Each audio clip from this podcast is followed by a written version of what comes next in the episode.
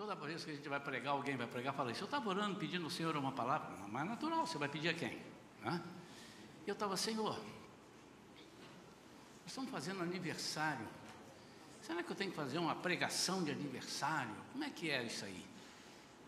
E ele colocou no meu coração um tema para esta noite. De manhã falamos sobre a diferença do poder de Deus e a presença de Deus. Explicamos que a presença de Deus traz o poder de Deus, e o poder de Deus nem sempre traz a presença dele na sua vida. Não é o poder de Deus na sua vida, não. Você está trabalhando e ministrando e, ver o poder de Deus, não necessariamente quer dizer que você está com a presença de Deus. E demos exemplos bíblicos. Mas que a presença, sim, era, faz a diferença. E se você que esteve aqui de manhã perceber há uma conexão da mensagem de manhã com a mensagem de noite. Mensagem de noite, o Senhor disse assim: Eu quero que eu quero que você fale sobre a minha igreja. Nós estamos celebrando 12 anos, não de algumas paredes. Sim, estamos celebrando, graças a Deus, conseguimos aqui, conquistamos esse espaço. Muita gente hoje não tem um espaço para se reunir fora do país, então fora do Brasil há lugares que as pessoas estão se reunindo escondidos debaixo de caverna, nós temos um espaço. Outras pessoas estão é, é, se reunindo num espaço, vamos dizer assim, alugado. Ah, de repente o proprietário enche os olhos, conversávamos sobre isso essa semana com alguém, e ele vê que a igreja cresceu e disse, agora eu não quero esse aluguel, eu quero cinco vezes mais. E a pessoa ou vai pagar, ou vai ter que sair dali com tudo que implantou. E Deus nos deu esse espaço. Mas não é desse não é esse agradecimento, está intrínseco. Mas o que Deus pediu é que eu estudasse e falasse sobre edificação da sua igreja. E o tema da mensagem de hoje que ele me deu é: edifique a sua igreja. Eu estou falando para você, principalmente, ovelha da Shalom, ovelha pastoreada por nós, pastor Isaías e pastora Vera, mas é você, estou vendo aqui alguns visitantes, você tem a sua igreja. E a palavra de Deus para todos nós, e para você que está ao alcance da nossa gravação, você vai pegar isso no YouTube, edifique a sua igreja. Eu quero ler dois versículos na primeira carta de Pedro, no capítulo 2, e os versículos são 4 e o 5. O título desse, desse texto todo, eu só vou ler dois versículos, mas ele vai até o 10 com esse, com esse título, ele diz: Povo gerado pela pedra viva. E diz: Achegando-vos a ele, o ele está com E maiúsculo, achegando-vos a ele, a pedra viva, pedra e viva, com letras maiúsculas, rejeitada pela humanidade, mas eleita e preciosa para Deus, vós também, como pedras vivas, primeira coisa que me chamou a atenção,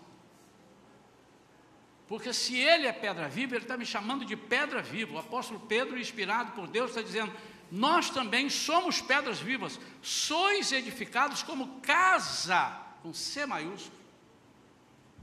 E essa casa só pode ser a casa dele casa espiritual, com o propósito de ser, diz o que? Sacerdócio santo, oferecendo sacrifícios espirituais, mas não só sacrifícios espirituais, sacrifícios espirituais aceitáveis a Deus, por meio de Jesus Cristo. Bom, agora que a gente interrompeu os versículos, falou, vamos falar, vamos ler de novo. Está aqui projetado, estou lendo na linguagem é, King James, atualizada. Nós vamos ler, você tem oportunidade, se você conseguir enxergar daí de, lá de trás, mas está é, projetado ali. Nós, achegando, vamos lá, um, dois e já. Achegando-vos a ele a pedra. Os irmãos estão aí? Ah, mas vocês tinham que ter guardado isso aqui de cabeça já, irmãos. Já falei duas vezes, né? Amém? Achegando-vos a ele a pedra viva, rejeitada pela humanidade, mas eleita e preciosa para Deus. vós também, como pedras vivas, sois edificados como casa espiritual, com o propósito de serdes sacerdócio santo, oferecendo sacrifícios espirituais, vírgula, aceitáveis a Deus, por meio de Jesus Cristo. Essa vírgula é minha. É para você prestar atenção que não basta ser espirituais, espirituais aceitáveis a Deus. Vamos falar com Deus. Pai Santo, o Senhor sabe que é com temor e tremor que nós ocupamos este púlpito, Senhor, este altar, para trazer. Senhor, não permita que eu me esqueça aquilo que o Senhor falou comigo. Apesar de termos algumas anotações, eu sei que o Senhor vai falar outras coisas. O Senhor tem liberdade. Nós queremos uma palavra rema, uma palavra direta, viva, palavra profética. Em nome de Jesus, Pai, não permita que haja nenhum desvio de atenção. Ao contrário, que nesses poucos minutos que vamos estar aqui concentrados nessa palavra, somente o Espírito Santo tenha acesso às nossas mentes em nome de Jesus. Amém. Amém, amados?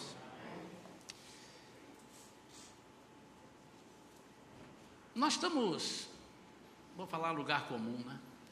Estamos passando dificuldades, momentos difíceis, enfrentando situações no mundo todo. E a Igreja de Cristo está inserida no mundo. Ela está no mundo. Ela não é do mundo, mas ela está no mundo. Então, se você está num barco e você está navegando num mar revolto, o barco, embora esteja firme, esteja com a sua madeira toda justinha, mas ele vai sofrer as consequências daquilo ali. O que não pode é que o barco afunde. O que não deve acontecer é que ele naufrague. O que não pode acontecer é que ele perca o rumo, perca o, o, o leme e vá para outros lugares que não aquele desejado, aquele programado. Infelizmente, a igreja de Cristo tem sofrido muitos ataques. E pasmem os irmãos. Pasmem os irmãos. A maioria dos ataques, a maioria, pode fazer contas. A maioria dos ataques que a igreja de Cristo sofre, ela sofre ataques dos próprios cristãos. É o único exército que mata os seus próprios soldados. É o único exército que é pouco preocupado com a saúde espiritual dos seus soldados. Eu não sei explicar isso, eu não sei se é porque as pessoas, no afã de dizer, não, não pode, tem que ser, ele fica muito bravo e bate nas pessoas, ou não sei se é falta de amor, eu não sei se é falta de conhecimento da palavra daqueles que erram e falta de conhecimento daqueles que deveriam acertar aqueles que erram. Não sei, não cabe a mim saber. Mas é um fato. Você abre aí os, as redes sociais, Instagram, Facebook, etc. E você só vê as pessoas expondo a nudez. Não, não a nudez é, ao pé da letra, eu esqueci a palavra, a gente fala muitos idiomas e esquece do português, né? Literal. Não a nudez literal, se bem que às vezes tem, mas a nudez, o problema, o pecado, o, o, o, o tombo, o, pisar em falso. E o Senhor disse: está machucando a minha igreja. A Bíblia diz que a igreja é a menina dos olhos de Deus. Mas, nós fazemos isso tão inadvertidamente, ou tão sem perceber, ou tão sem conhecimento, que nós estamos aniquilando aquilo que nos dá vida. Não, quem dá vida não é a igreja, é Jesus. Ele disse: a igreja é meu corpo. A igreja é o corpo de Cristo. Lembra quando estudamos aqui a carta aos Efésios em dois meses? Estudamos aqui. O que é que Jesus entregou a maior força, a maior autoridade que há no mundo é a igreja. E Ele entregou para nós essa autoridade que está acima de todas as potestades. Ele entregou para nós. A igreja ainda é responsável para que Satanás não tenha tomado o mundo. Ele tem um, um, um ministério limitado, restrito pela própria igreja.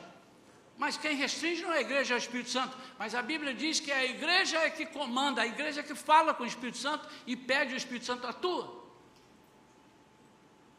E quando a igreja for retirada da terra, o Espírito Santo não sairá da terra, ele vai ficar aqui. Mas aquela atuação de Satanás que era restrita será irrestrita. O ministério dele será outro, ele será amplo. O Espírito Santo precisará estar aqui.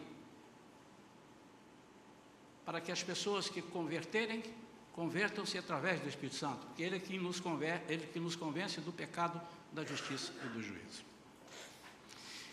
E Deus colocou no meu coração aqui, celebrando 12 anos, pelo menos, hoje de manhã eu falei assim: eu, eu serei o pastor, se não o mais feliz, um dos mais felizes do mundo, quando eu perceber que toda a nossa congregação, pelo menos, é mais fácil de eu ver aqui a congregação do que ver todas as igrejas, mas o meu anseio é todas as igrejas, que nós reconhecêssemos a necessidade e a diferença de termos a presença de Deus expliquei. Não vou repregar a pregação de manhã, mas você pode, pode pegar depois no YouTube.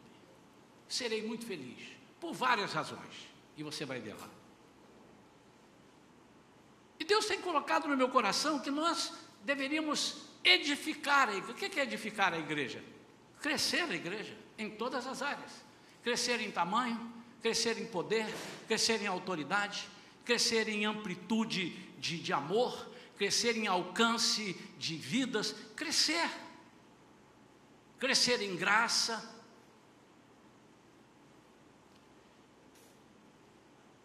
E há uma verdade bíblica, aliás, duas que eu quero citar aqui, duas verdades bíblicas. A primeira é essa: é importante entender que a igreja não é um lugar para visitarmos, mas sim um lugar ao qual pertencemos.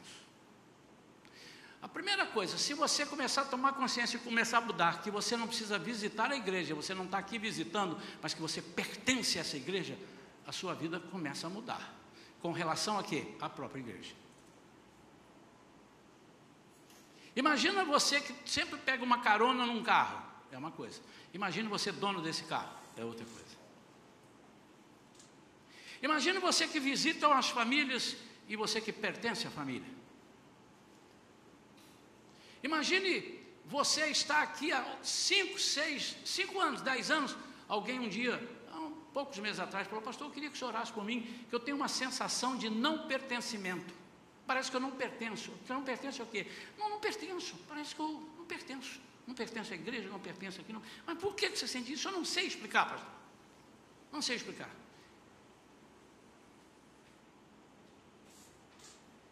É algo que nós temos que pedir a Deus. A segunda verdade é que se quisermos, preste atenção nisso, se quisermos florescer na nossa vida, estou falando da sua vida, sua vida matrimonial, sua vida social, sua vida profissional e tudo que termina em algo. Se você quiser florescer, você precisa ser plantado na casa do Senhor. Olha o que diz Salmo 92, versículos 12 e 13. Ele fala sobre isso. Isso é uma coisa que está escrito e que é palavra de Deus. Os justos, quem são os justos? O justo é aquele que não é injusto. Não, não, não. Os justos são aqueles justificados. São aqueles alcançados.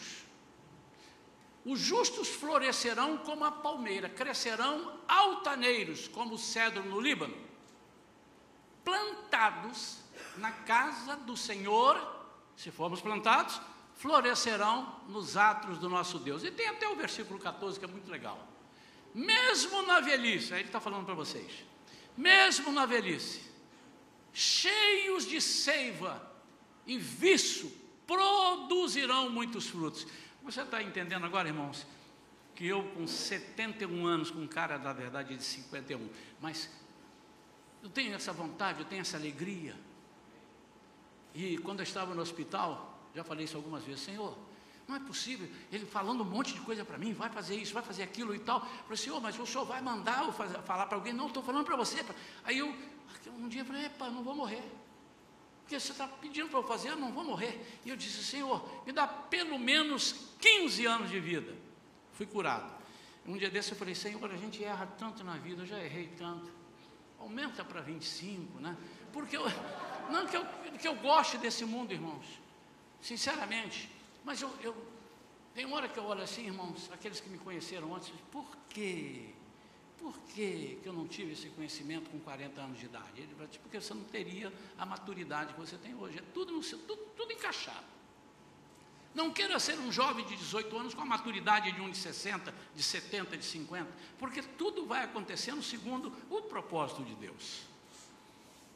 As pessoas que entendem qual é o seu lugar e que são plantados, se você entender, eu sou plantado eles adotam a visão da casa e estão dispostos a carregar o peso. Haverá peso? Sim, mas você vai ter vontade de carregar. Mas aqueles que não são plantados, eles têm um sentimento de não pertencimento. Eles não são plantados. Quando não é plantado, e por que, que ele fala do cedro do Líbano? Porque, segundo eu já li, Não é ventinho que derruba ele, não é qualquer coisa que leva. Ele, ele é vistoso, ele cresce, ele, ele é forte. As pessoas que são plantadas, e hoje eu falei aqui, esses irmãos que eu chamei aqui com 5 e 10 anos, viram já algumas crises, aquelas crises humanas, crises existenciais, crise de, de, de pertencimento, crise de. E eles estão ali, balançou, bateu para lá, bateu na parede, levantou, sacudiu a poeira e estamos juntos. Porque isso é inerente ao ser humano. E eu separei aqui alguns tópicos que Deus falou ao meu coração. E eu queria compartilhar com os irmãos. Quantos querem ouvir, diga amém. amém. Quantos querem ouvir, fiquem sentados. Todos querem ouvir. A primeira coisa, são algumas atitudes que vão te ajudar a edificar a sua igreja. Você quer edificar a sua igreja? Você quer? Quer? Porque às vezes eu, não, não, pastor, Queremos não. Aí eu fecho aqui e vou embora para casa, porque vou falar. Né? Mas eu quero edificar a minha igreja. Até porque meu alimento vem dessa igreja. O alimento para a minha família, o alimento, tudo que vem daqui. Nós pertencemos a essa igreja. Eu digo para os visitantes: você pertence a essa igreja. O nome da sua é outro, mas é essa igreja. Deus não tem duas igrejas, ele só tem uma igreja. Primeira atitude, anote para você não esquecer. Ou anote no seu celular, anote no caderno. Primeira atitude que edifica a sua igreja: um coração saudável. Uma igreja saudável se cultiva com um coração saudável. aquilo que for constante, aquilo que for real na sua vida, será uma realidade em nosso ambiente também. Aquilo que está acostumado, aquilo que é constante na sua vida, aquilo que é repetitivo, aquilo que você acostumou fazer, será uma realidade no seu ambiente. E o que é um coração saudável? É um coração que não é doente.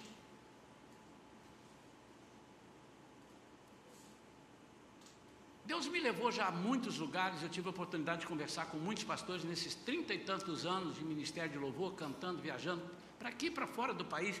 Deus me levou a sentar perto de homens de Deus que talvez eu não tivesse dinheiro para pagar se eu tivesse que fazer um congresso com eles. Mas fui, fui levado. E aprendi algumas coisas e vi algumas coisas interessantes. E aprendi. E estou aprendendo até hoje. algumas dificuldades que nós já enfrentamos aqui e que é uma prática nossa agora. Os irmãos que fizeram o Connect para entrar na igreja ouviram eu perguntar isso. Em dado momento do, do nosso cursinho, eu falo: Deixa eu te perguntar, você tem alguma mágoa no coração? Porque se você tem, antes de entrar para Shalom, você precisa perdoar. Você precisa tirar essa mágoa. Nós estamos aqui para te ajudar. Nós vamos pagar o preço juntos. Nós vamos comer o quilo de sal juntos.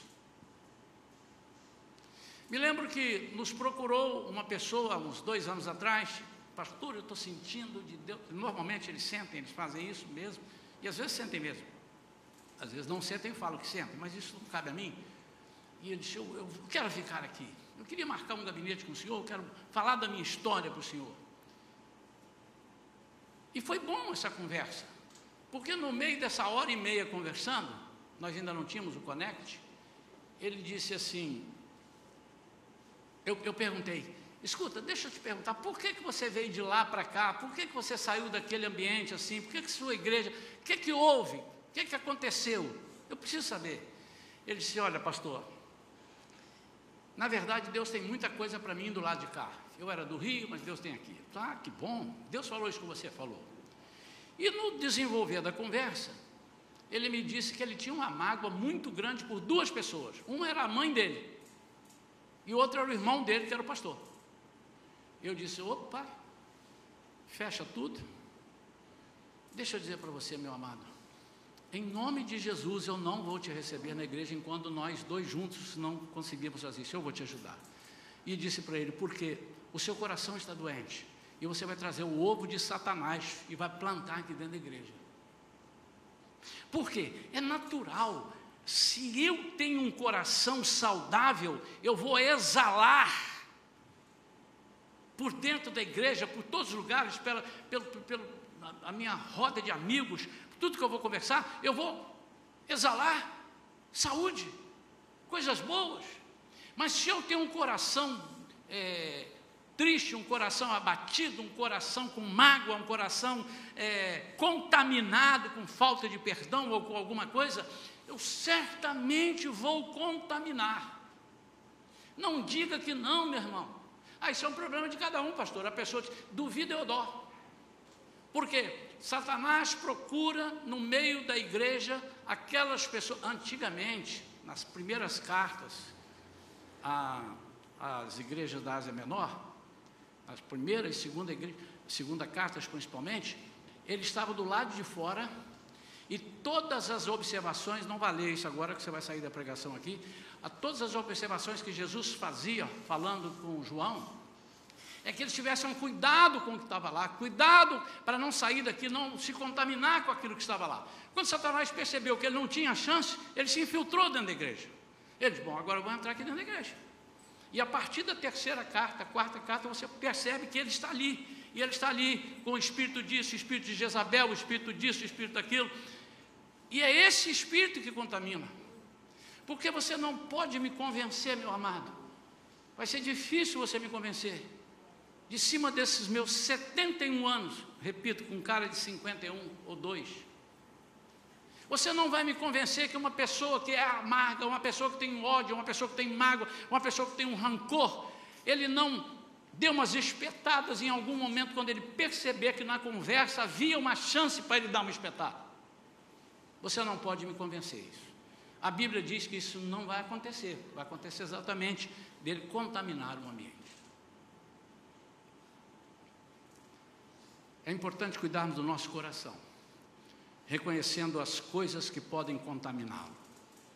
O que que pode contaminar? Porque o coração é algo muito sensível. Ele pode ser contagiado com uma coisa boa e ele pode ser contaminado com uma coisa ruim. É muito sensível. E há pessoas que têm um coração mais sensível do que outros.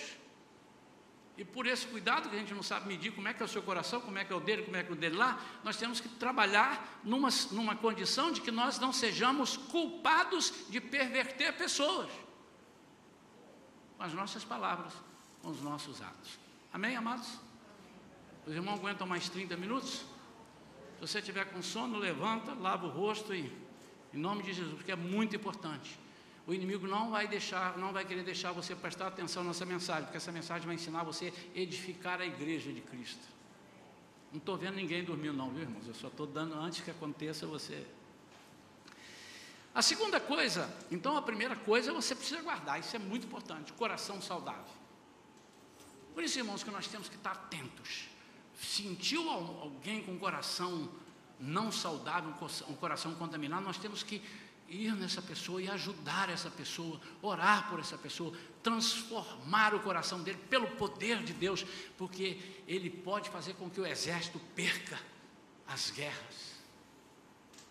Uma só pessoa pode ser um fermento que vai levedar toda a massa. A segunda atitude que edifica a sua igreja é essa: nenhuma oportunidade é maior que a outra. Nenhuma oportunidade. O seu dom, meu amado, não te promove. Não é o meu dom que me promove. Não é o seu dom que te promove. Nenhuma oportunidade de ninguém, e nem sua mesmo, esta e amanhã a outra e amanhã a outra, nenhuma é superior, nenhuma é maior que a outra.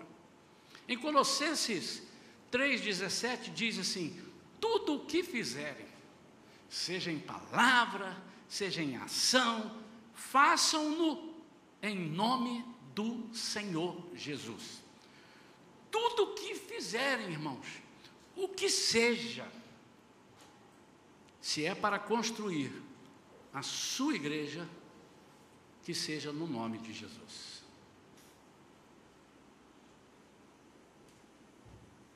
As chaves do nosso futuro, elas são medidas pela nossa fidelidade.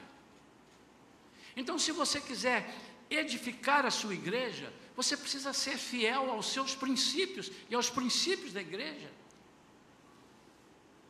A nossa fidelidade em todos os âmbitos a gente fala em fidelidade, a pessoa fala, vai falar do dinheiro.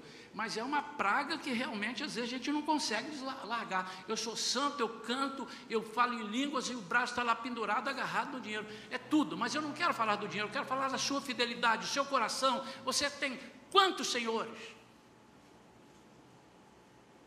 Você não pode ter dois. Quando, quando Jesus diz assim, ninguém pode ter dois senhores, ele não está dizendo, é proibido ter dois senhores. Não. O original ali está dizendo assim: ninguém consegue ter dois senhores. Por mais que você queira, você não consegue ter dois senhores. Não pode, não dá. Ou você agrada um, aborrece o outro. Você não agrada os dois. É isso que Jesus está dizendo. Ou você se devota, se dedica a um e abandona o outro. Ele disse: você não consegue, não dá. Por mais que você deseje, não dá. Então a segunda coisa é nenhuma oportunidade, todas as oportunidades que vierem à sua mão são oportunidades, pequenas ou grandes, são oportunidades dadas por Deus. E muitas vezes, amados, a gente se depara com alguém imaginando a minha oportunidade foi menor do que o outro, a minha oportunidade agora eu estou feliz que é maior do que a outra. Conheço mais de um pastor, não fiz isso aqui ainda, mas eu conheço mais de um pastor, que disse assim: aqui para ser alguém, aqui um diácono, um presbítero e tudo, primeiro de tudo ele vai passar para lavar o banheiro, fazer cafezinho, arrumar ali. Porque se ele tiver um coração humilde para fazer essas coisas, ele está capacitado a grandes coisas. Por quê? Tem um porquê. Se você não aprender a ser humilde nessas pequenas coisas, as grandes vão te subornar. Quando você estiver pregando, estiver sendo usado no nome do Senhor, pessoas aceitando a Jesus, pessoas sendo curadas, você vai se ensoberbecer. Você não vai tributar ao Senhor a honra e a glória, mas não vai mesmo, porque você não aprendeu que todas as coisas cooperam para o bem daqueles que amam o Senhor, segundo o seu propósito. Terceira coisa, mas para edificar a sua igreja também é necessário uma atitude flexível. Ah, nesses 12 anos aqui, eu deparei com pessoas rígidas. Não enverga, não, mas nem enverga, quanto mais quebra, não enverga. Quando Jesus disse assim, povo de dura cerviz, sabe o que é isso? Quem não sabe o que é dura cerviz, levanta a mão, eu vou explicar não sabe o que é dura cerviz. Nós precisamos saber. Esse, esse é músculo, doutor, é músculo é osso? O que, é? É um músculo, é um, um nervo. Né? É, é. Dura é aquele que não faz isso, porque ele é dura. Ele está dizendo assim: Povo que não sabe fazer isso, povo que não sabe adorar, povo que não sabe prostrar-se, povo que não sabe o que é ser humilde diante do poder de Deus, diante das coisas que Deus faz. Povo de dura cerviz, é a cervical, dura. E nós precisamos aprender isso, irmãos. Precisamos ser flexíveis. Bem-aventurados os flexíveis, irmãos. Estejamos sempre predispostos a mudanças. Elas são necessárias, pastor, mas eu nasci assim, eu cresci assim, eu, eu aprendi desse jeito e sempre deu certo. Por que, que eu tenho que mudar? Se for para melhor, você precisa mudar. Mas eu não estou falando só no âmbito de, organiza, de organizacional, âmbito organizacional. Às vezes nós precisamos, irmãos, aqui não acontece isso, viu irmãos? Amém ou não amém? Ó, que eu vou falar agora não acontece aqui. Você coloca uma pessoa no cargo, depois de dois anos você precisa trocar para dar um, uma oxigenada, a pessoa, não, me tirou, vou embora dessa igreja. Por quê? Uma pessoa assim diz assim, eu não sou flexível, eu não percebo que eu preciso ser usado em outro lugar. Eu estava lendo um dia desse que os jogadores de futebol os mais caros são aqueles que ocupam três, quatro posições dentro do campo. É os chamados coringas. É aqueles que jogam na direita, jogam na esquerda também, jogam atrasado, jogam avançado. Esses são os bons, são os mais valorizados. E nós precisamos ser flexíveis. Mas eu me refiro mais à mudança interior nossa. Irmãos, eu levei 35 anos dentro da igreja para entender que a flexibilidade do meu coração, meu espírito, ou a falta de flexibilidade, estavam, me, estava a falta, me impedindo de ser grandemente abençoado. Como eu lutei para não ser batizado no Espírito Santo. Como eu lutei para não ser dirigido pelo Espírito Santo. Mas não, não é que eu não queria ser dirigido pelo Espírito Santo. É que não tinham me ensinado. Eu não sabia o que era aquilo. E a flexibilidade é você ser levado pelo que o Espírito deseja. Jesus disse para Nicodemos: o vento sopra onde quer, ouves a sua voz, não sabes de onde vem, nem sabe para onde vai. Assim é todo que é nascido do Espírito Santo. Quantos estão entendendo isso, irmãos? Há os flexíveis. Eu não estou dizendo os, os inconstantes. Tá bom aqui, irmão? Tá bom. E ali? Tá bom também. E se você vier, tá bom. E se você não vier, também tá bom. Não. Eu estou dizendo flexibilidade. Você precisa ser um barro mole. Você precisa ser um barro moldável. Quantos estão entendendo isso? E a inflexibilidade atrapalha.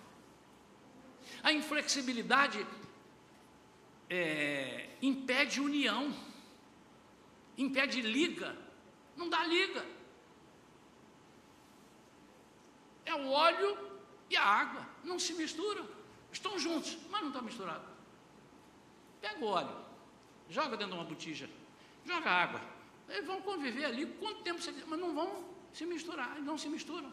Não há essa flexibilidade.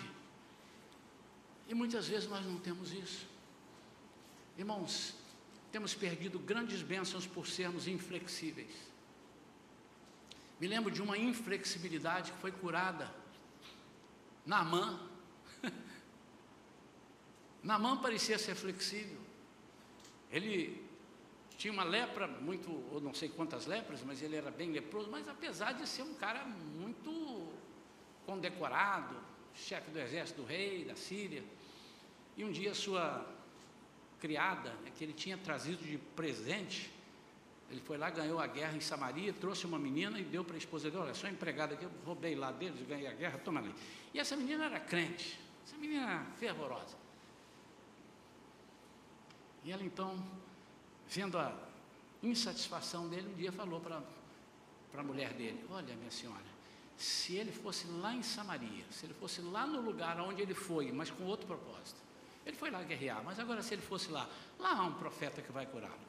E ele foi, ele imaginou, ele, ele cedeu. Nós não podemos ceder parte, nós temos que ceder. Não tem ceder, eu cedo metade. Não, você tem que ceder. Mas e se eu perder? O Senhor vai fazer você ganhar. Ou ele não honra. E quando ele chega lá, ele conjecturou como é que ele tinha que ser curado. Todos conhecem a história de Namã. Só estou relembrando os fatos. Quando ele chega na. Primeiro ele vai ao rei, porque eu tenho que ir ao rei, meu negócio é com o rei. Porque o rei mandou uma carta. Mas pulando essa parte, até que alguém diz: Não, não é aqui, é ali, é na casa do profeta Eliseu. E ele vai. E ele conjecturou: eu vou chegar lá, ele vai sair na porta, vai bater continência, vai levantar a mão, vai fazer um clamor, vai passar a mão, tocar. Está tudo isso narrado. Em 2 Reis, capítulo 5, está tudo narrado ali. Só que não, Eliseu não saiu nem para falar com ele.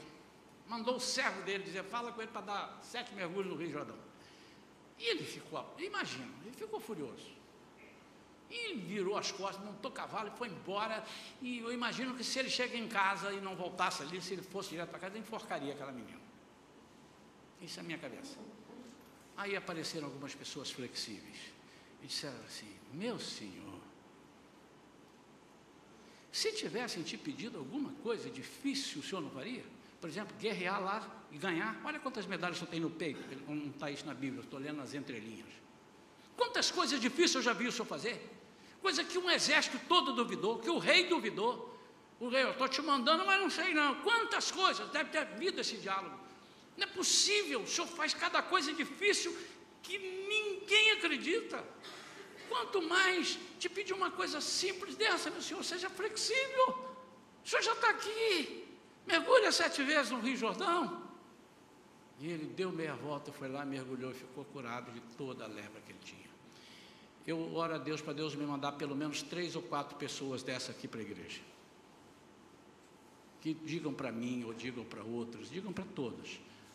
Pensa bem. Pensa bem, pastor. Pensa bem, irmão. Põe a consciência.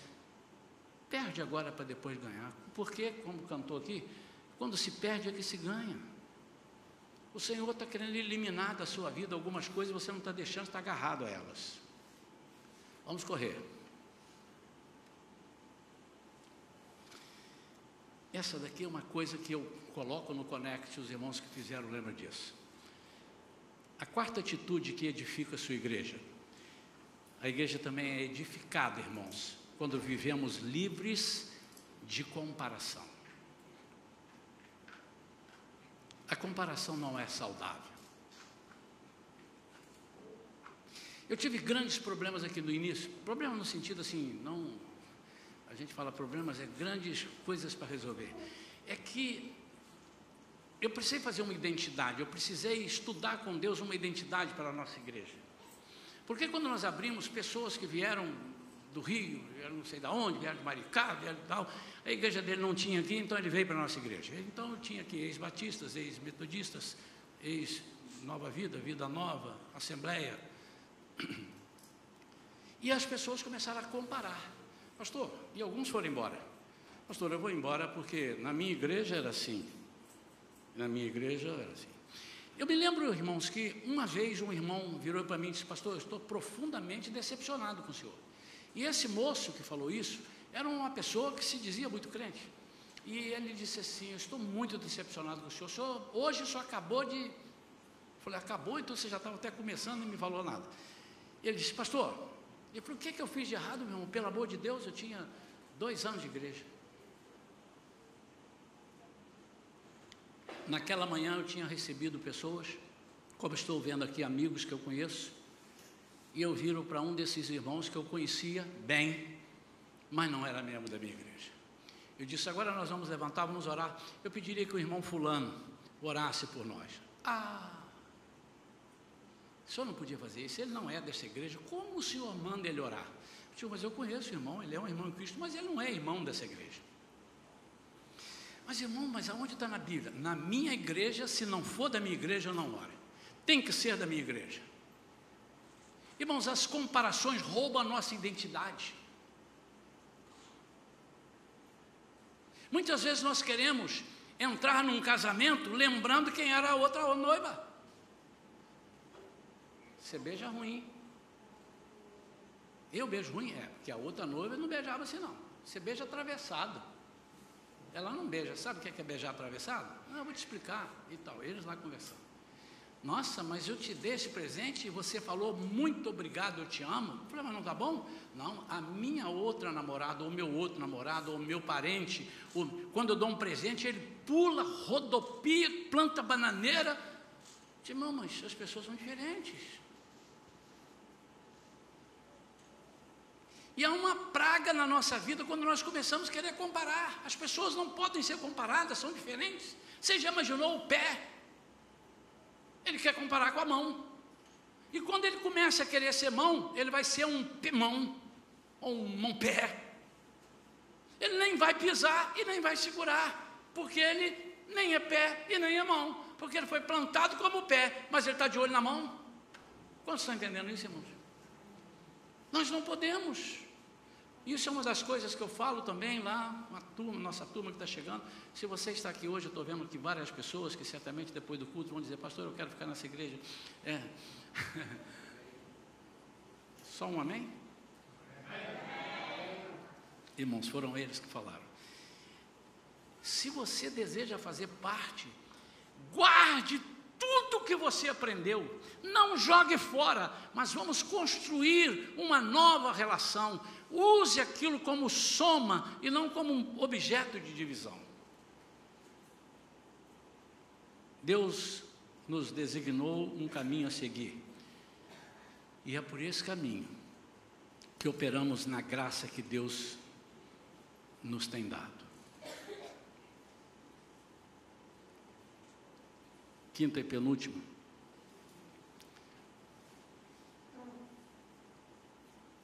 Para você edificar a sua igreja, aprenda que tudo tem o seu tempo. O tempo de Deus agir aqui na Salom não é o mesmo tempo de Deus agir da igreja que você veio, e nem da que você vai amanhã, nem da que está aqui do lado. Isso chama-se multiforme sabedoria de Deus. Deus não passa régua. Deus não tem uma apostila. Você não pode entender Deus.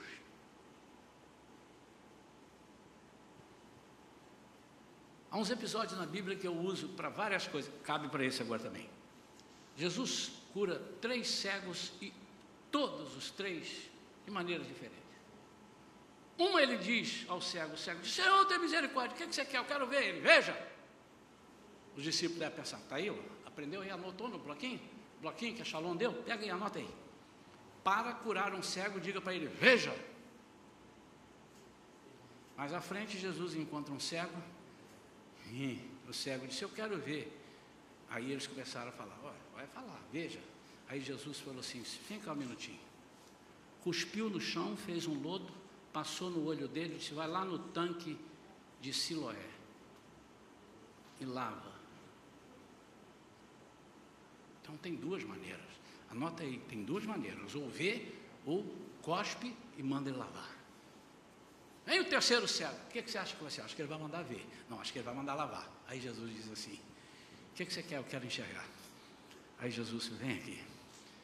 Eu vou orar por você. Orou. E nem cuspiu. E nem mandou ver. Mas perguntou: Você está enxergando? E o cego disse: Eu vejo as pessoas tudo assim, como nuvem, está tudo nublado. Ele disse: Então eu vou orar de novo. Eles disseram, ainda tem isso. Sabe por quê, meu amado e minha amada? Porque Deus tem direções que levam ao mesmo lugar, mas como Ele está lidando com pessoas, Ele tem métodos distintos.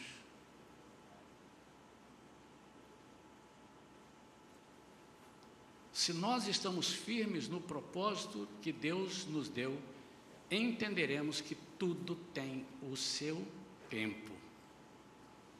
Se nós entendemos esse princípio como igreja, nunca vamos permitir que a pressão de pessoas acelere a nossa tomada de decisões. Não são as pessoas que estão dizendo, você tem que fazer isso, tem que fazer aquilo, você tem que não sei o quê. É o Espírito Santo quem faz. Você pode ser um canal, mas não adianta. É o Espírito Santo. Mas isso eu me refiro a todas as suas, todos os seus atos. Deus quer te curar, E ele pode te curar daqui uma semana, ele pode te curar daqui um ano. E nessa semana, nesse ano, você não tenha dúvida, você não ficará abandonado. Ele vai ficar par e passo contigo. Porque se ele precisa tratar você em um ano, você não tenha dúvida que ele não vai te curar em uma semana. E se ele tem um propósito para te curar em uma semana, você não vai esperar um ano. Mas se ele quiser te curar imediatamente, ele vai dizer: ser livre, ser curado, ser liberto. Porque ele sabe o que ele faz. Não pegue regras. Tudo tem seu tempo. Você quer edificar a sua igreja? Invista na sua igreja. Às vezes nós chegamos, né? tem irmãos que chegaram, tem irmãos que estão chegando. Nós aqui não temos assim, ó, você fica aí, um ano aí, depois de um ano no banco eu vou pensar o que você faz. Nós não temos essa, essa porque para um pode ser um mês, da outro pode ser três anos, e esse camarada está demorando. Eu vou pegar mais cinco com ele. Em oito anos vou ver se ele fica pronto. As pessoas são diferentes. Isso depende do que Deus quer fazer, como Ele quer fazer. E por último, você vai edificar a igreja se você entender que o que fazemos é um privilégio e não um direito. Vocês estão aí? É um privilégio. Eu tinha um colega que quando ele passou, ele foi trabalhar na, na Petrobras, mas aquela área que acho que tem um macacão assim, né? Vocês que conhecem aí, trabalha um macacão laranja e tal. E ele ia almoçar, mas ele ia garboso infante com aquele macacão. Porque ele tinha um prazer de dizer que ele trabalhava na Petrobras, ele gostava. Tinha um outro que amava tanto o exército que ele só tirava o uniforme para dormir. Ele andava com aquele uniforme para baixo, para cima, porque ele queria que as pessoas. Ele tinha um prazer, ele sentava, ele ia conversar com as pessoas, só falava de exército, porque ele gostava. E às vezes nós não entendemos que é um privilégio. Nós não merecemos nada, irmãos, é tudo pela graça. Você não recebe porque você é bonito, você não foi chamado porque Deus eu te aquela ali. Onde é que você estudou, meu amigo? Eu estudei na Universidade Oral Roberts, em teologia, uma das melhores do mundo. Hum, então você será o nosso próximo pregador, o nosso próximo professor. Não necessariamente. Deus usa de formas diferentes, mas nós precisamos demonstrar para Deus que nós temos o prazer de servir. E Jesus disse assim: Eu não vim para ser servido, eu vim para servir. E servir, irmãos, não estou falando em você me servir um café, ou servir um café para o irmão, mas também está ali. Mas não, é servir o seguinte: tudo na sua vida, diz ali o Evangelho é isso, é pensar na vida do outro. Tudo que fazemos, nós temos que fazer pensando no outro, não em nós. E tudo que o outro fizer, ele vai pensar no outro, e esse outro é você. Vai dar certo, no fim as contas vão fechar. Se o nosso coração busca edificar a igreja, nós entenderemos que o que fazemos é um privilégio e não um direito. Você não tem direito de nada. Você só tem o direito de não sair do caminho e obedecer ao Senhor. Servir a Deus é um privilégio. No reino de Deus não deve haver pessoas inacessíveis, mas sim pessoas genuinamente humildes. Você quer edificar a sua igreja? Então diga, é um privilégio. Eu não sei se você anotou esses cinco pontos, seis pontos. Um coração saudável. Entenda que nenhuma oportunidade é maior que a outra. Uma atitude flexível viver livres de comparações, entender que tudo tem seu tempo e fazer tudo como sendo um privilégio e não um direito. Se nós fizermos isso, nós seremos, no mínimo, vou falar só para vocês aqui, inteligentes. Porque eu vou estar numa igreja que quando eu entrar, eu vou saber, eu vou entrar aqui que aqui as pessoas têm um coração saudável. E quando eu for falar, ô oh, vida ruim, hein? que praga essa vida, hein? que coisa, a economia está ruim. Não, irmão, olha só. Não fale assim não, meu irmão. Sabe por quê? Isso é Deus te dando oportunidade de testar, trabalhar a sua fé. Deus está contigo, coração saudável. Coração não saudável, doente. Eu já falei isso. Aliás, não é só você que fala. Aqui nessa igreja tem uns cinco que já falaram. O ambiente vai ficando deteriorado. Você prefere qual ambiente? No ambiente que você chega. Deixa eu fazer uma pergunta. Irmãos, eu detesto ir num lugar para almoçar num restaurante que tem muita bagunça, muita conversa, falando alto, a não ser o aniversário que a gente está comemorando. Isso aí, rapaz, não tem jeito, né? E se tiver alguns dois ou três aqui na igreja, então aí que ninguém escuta mais. Enfim. Mas, eu estou dizendo, eu escolhi, eu chego num lugar. Outro lugar que eu não gosto de almoçar, irmão, é no verão entrar num lugar para almoçar que não tem ar refrigerado. Ah, eu não gosto não, irmão. Eu almoçando e pingando suor. Não gosto, eu não gosto. Você prefere o quê? Eu tenho certeza que você vai preferir um ambiente saudável, um ambiente. A mesma coisa. A igreja, irmãos, é onde nós nos alimentamos, onde Deus traz a palavra para nós. Nós devemos deixar todos os irmãos felizes, porque se eu chegar aqui e tiver um irmão dando chute, rabo de arraia, rodando baiana, o ambiente vai ficar ruim ambiente ruim.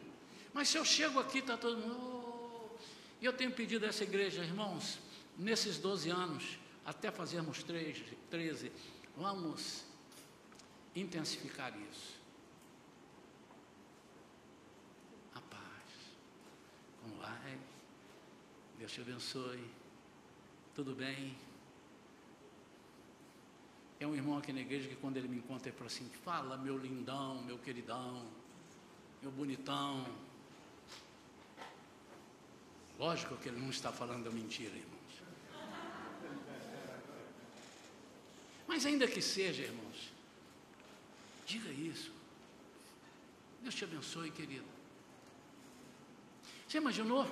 Irmã Neuza, você está chegando ali na igreja, veio, nem sei o que, é que aconteceu para você chegar aqui, irmão. Teve que chutar o cachorro, veio o papagaio bicou na sua mão na hora que você estava fazendo, chutou. O irmão falou uma coisa, você veio, mas tem que ir. E quando você chegou ali, encontra uma pessoa carrancuda. Passeou. Passeou aonde, irmãos? Mas se você encontra, rapaz, irmã, que a senhora tenha uma noite abençoada. Que Deus fale ao teu coração. Ou até, irmão, estou sentindo aqui, dois segundos, vem aqui do meu lado. Ô oh, Senhor, abençoa essa vida aqui. Irmãos, esse é o ambiente que todo mundo quer. Eu não sei quantos querem esse ambiente, quantos querem esse ambiente. Edificar a nossa igreja, fazer com que a nossa igreja seja saudável, não para nos vangloriarmos. Você conhece a minha igreja? A minha igreja é a Shalom. Não, mas é porque você tenha prazer de vir aqui, tenha prazer de servir. Vamos ficar em pé, queridos.